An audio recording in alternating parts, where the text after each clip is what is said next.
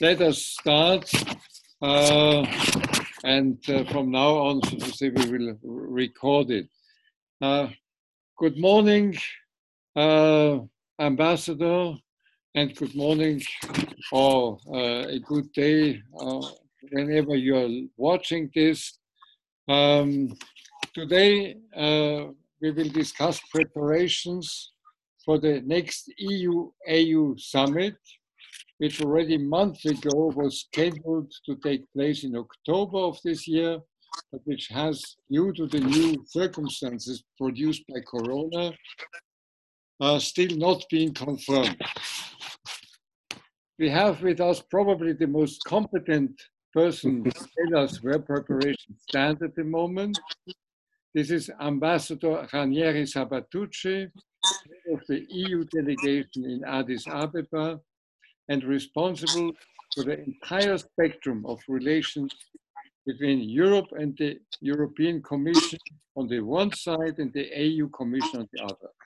Mr. Ambassador, I would first like to thank you for having accepted to participate in this meeting and then go on to say that my introduction is already my first question. Where do, you, where do preparations for the summit stand?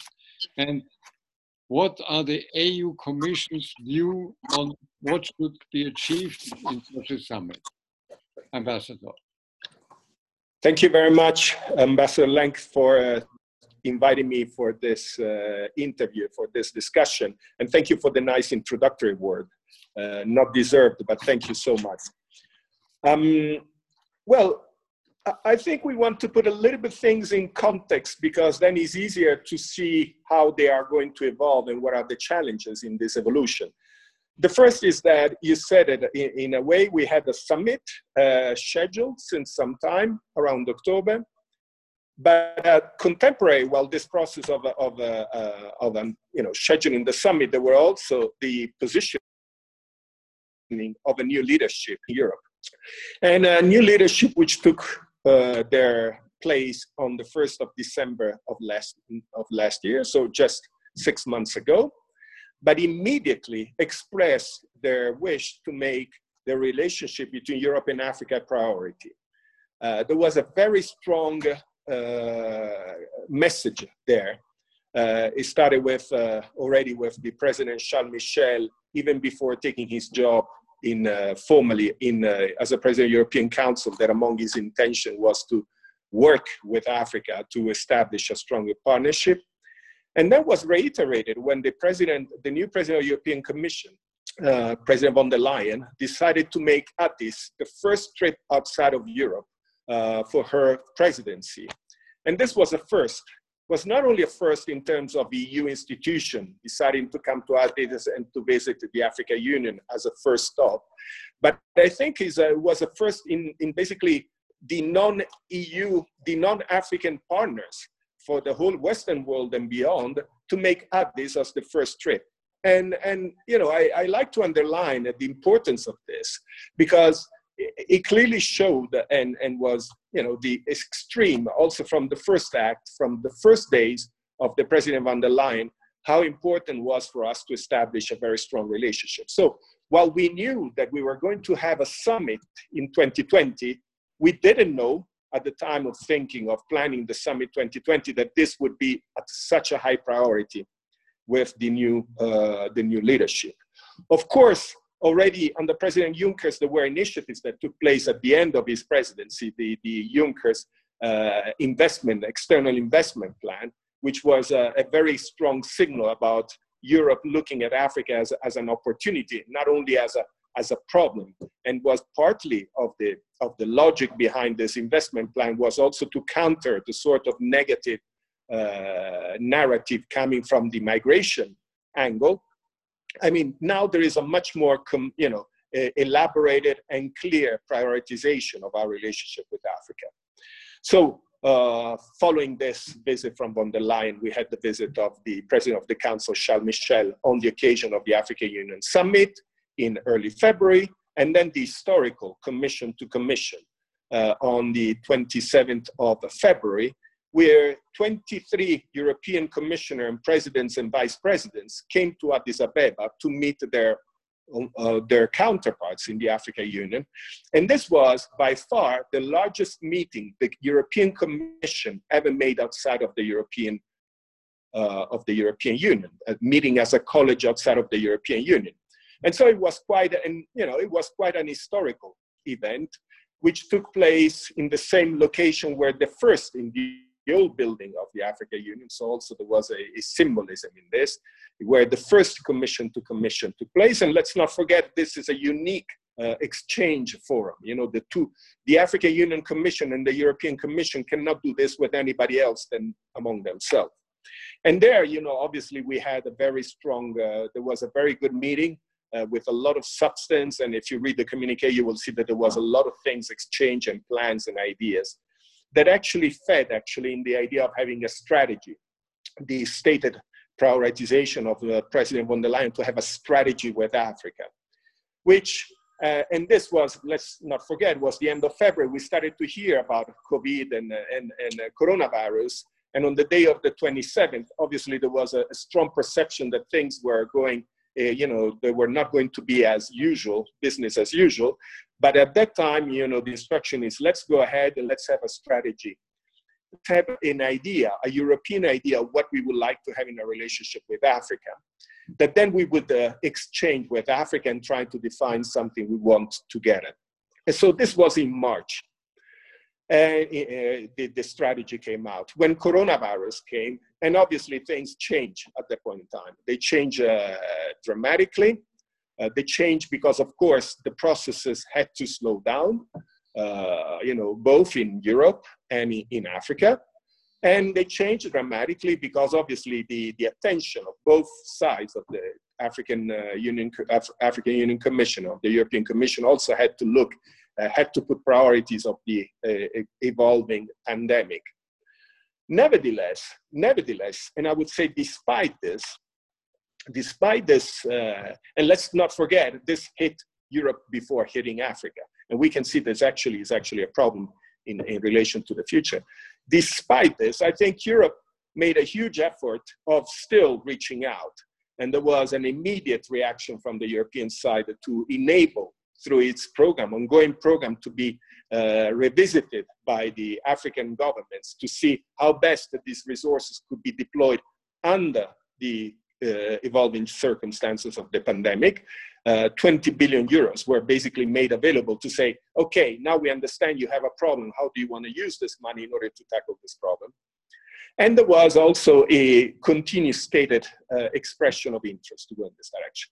Then, of course, the process has been affected, not least also because in the African Union it was affected for many, many months. Their institution was, uh, was not able to function uh, normally. And it's only recently that they have restarted working through uh, audio uh, video uh, systems and so forth. And they are able, therefore, to reestablish a form of, of work. So let's put it this way we got a hit in terms of timing, but we did not, uh, but we are still aiming at having a summit at the end of October. This is the stated aim, and maintain and to do as far as possible and to make sure that 2020 is not a, only the year of the COVID, of the pandemic, but is also, as stated initially before the COVID, it would be also the year of the EU-Africa relationship. All right. Uh, and when you talk about a summit scheduled for October, would that be a real summit or a virtual summit? Well, at the moment, we are still scheduling the possibility of having a physical summit. So we are working and preparing in that respect. Uh, obviously, there would have to be mitigating uh, measures taken, and there would have to be, uh, you know, we would have to be creative how to do this. But the intention is, as far as possible, to have it physical. Now, it's very difficult today, as we speak, uh, on the 26th of June, to know what happens in October. Uh, what happens in terms of development of the pandemics in, uh, in Europe and especially what happens in Africa. Because one of the issues we had to deal with is the fact that there is the pandemic hit both continents, but not at the same time. While in Europe, we are now in a phase where we are trying to manage to live with the disease circulating, with the virus circulating in, you know, basically we are reopening and, and looking at, at reestablish some form of normality. Africa is, is still on the up part of the, uh, uh, you know, uh, the, the, the part of the curve where the, the, the, the virus is, uh, the contagion is accelerating. So, and there are discussions and there are expectations that the peak will only be achieved around September. And, and therefore, this may have obviously implication to a physical summit. But let's say we are planning still for physical. If this would not be possible, for sure, we will have a possibility of having a virtual one and to look at possibilities of how we can reestablish and regain the sort of a normal relationship as soon as possible, uh, also in physical terms. So uh, at this point, the best is to be able to, to uh, react on both, uh, at both, uh, on both grounds. thank you. Uh, that, that was very interesting that you put this in a context. Now, uh, I also watched the news of von der Leyen's visit to the African Union, and there were some little noises, background noises, um, uh, that um, seemed to put a little dampening on Europe's expectations. Moussa Faki said, um, well, we have our own strategy. And this was clearly an invitation that we should not come with one, but discuss it. You say that this was the intention, so I think this uh, should begin now this process. And the second point was obviously something that uh, is not going to be easy for the European side, is this um, hint that on values, uh, Africa more and more seems to say we have our values, you have we respect ours, and we respect yours. This is a little different from what we said in Lisbon, where we said our strategy is based on a community of values. Uh, what, how do we evaluate this uh, situation? Oh, this is a, is a very is a very interesting question, Ambassador Lenk. Let me start first with, you know, very clearing the, the view about the strategy.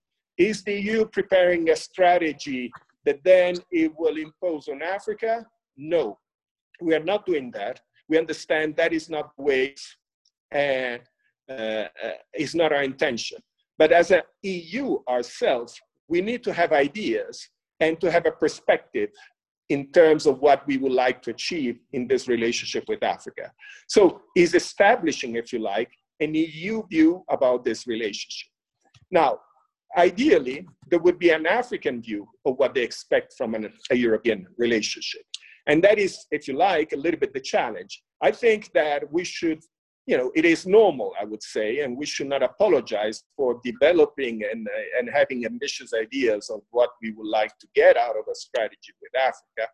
And would be optimal if also Africa had that kind of process going on. Now, I'm not sure that that is going to be the case to the extent that, for instance, it would be optimal. But definitely there are discussions taking place uh, already in, uh, in uh, Africa in terms of what is it that they see in terms of the relationship with Europe and what is it the sort of, uh, of objectives they would like to achieve.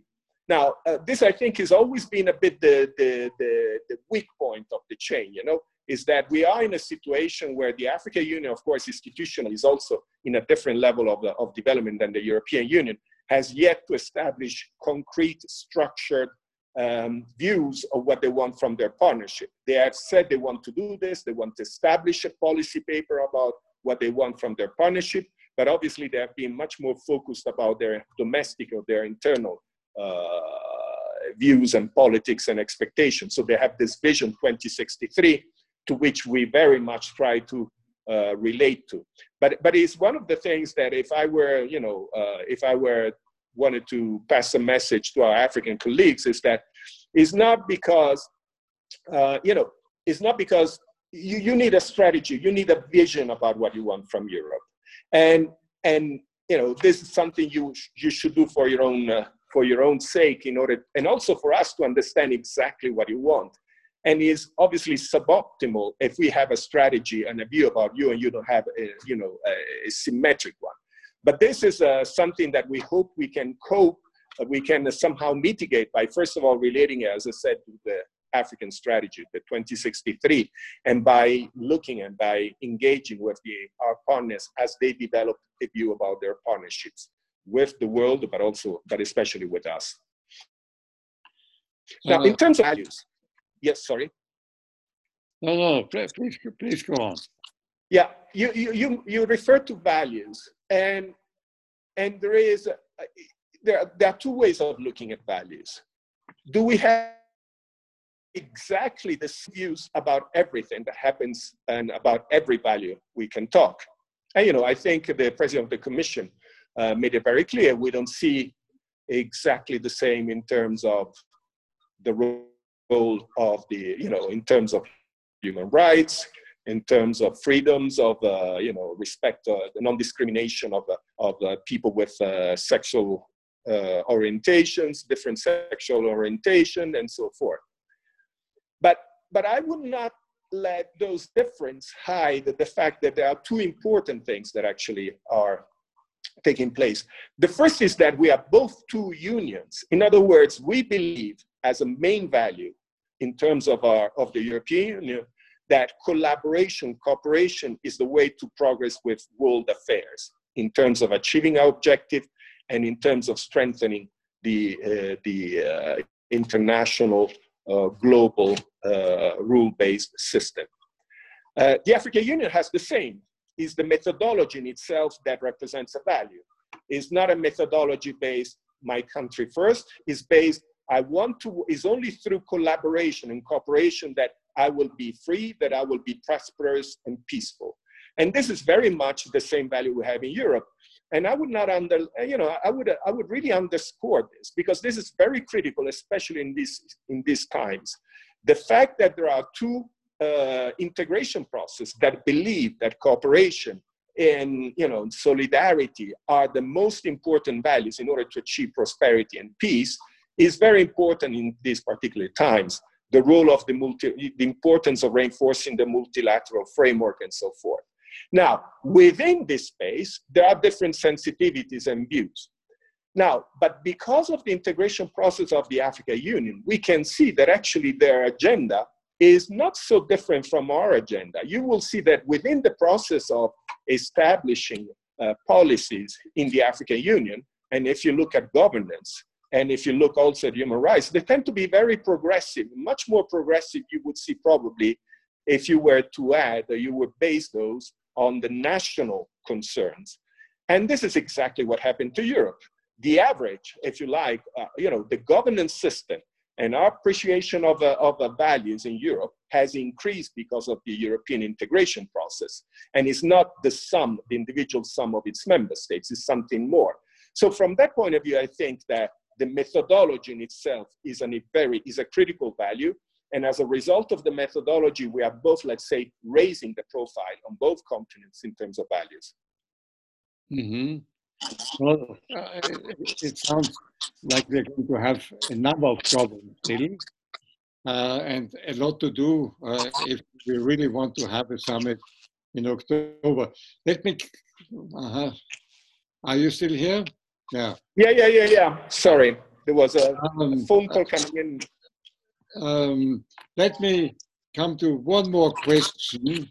Uh, I mean, we've now talked about the EU and AU relation, and it's complex enough, but we are not alone on the world.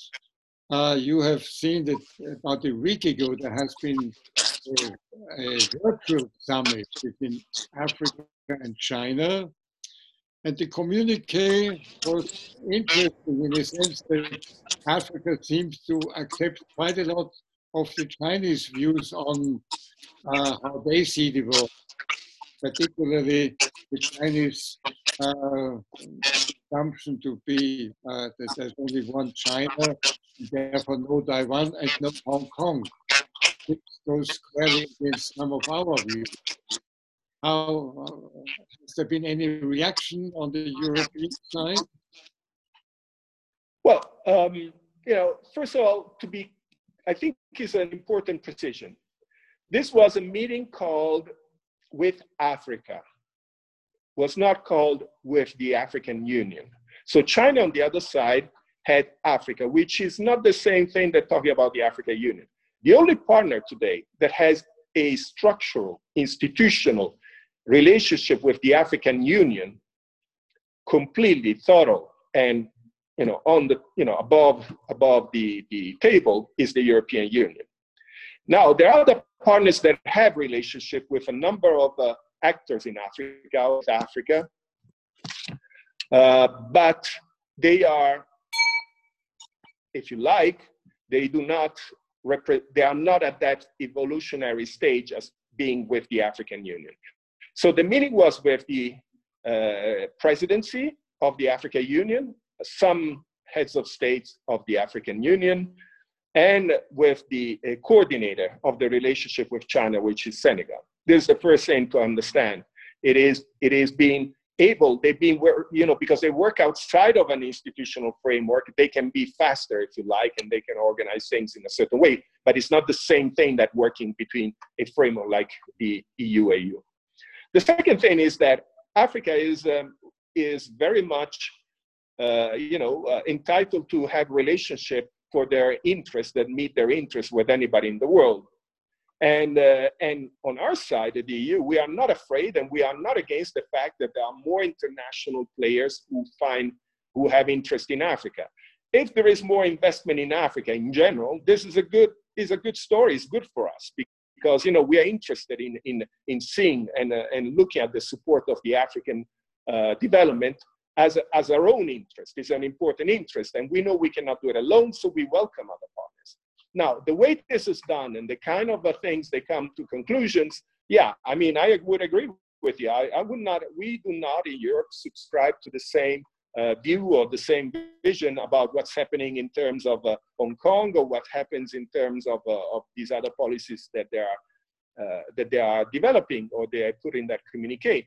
What I'm absolutely sure, though, is that in Europe we have a very good offer to make to Africa, a very good offer. And in fact, it's not second to anybody, this offer.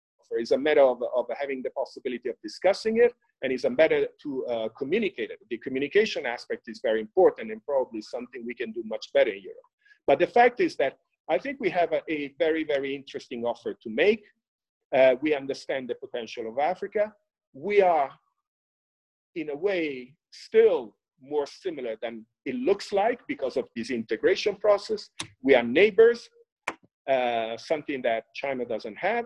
And we have an interest in the long term, and we have a genuine interest in the long term uh, prosperity and development of Africa. So, um, you know, is, um, competition is always good, and I think we, we have the tools and the to take on this, uh, this particular challenge.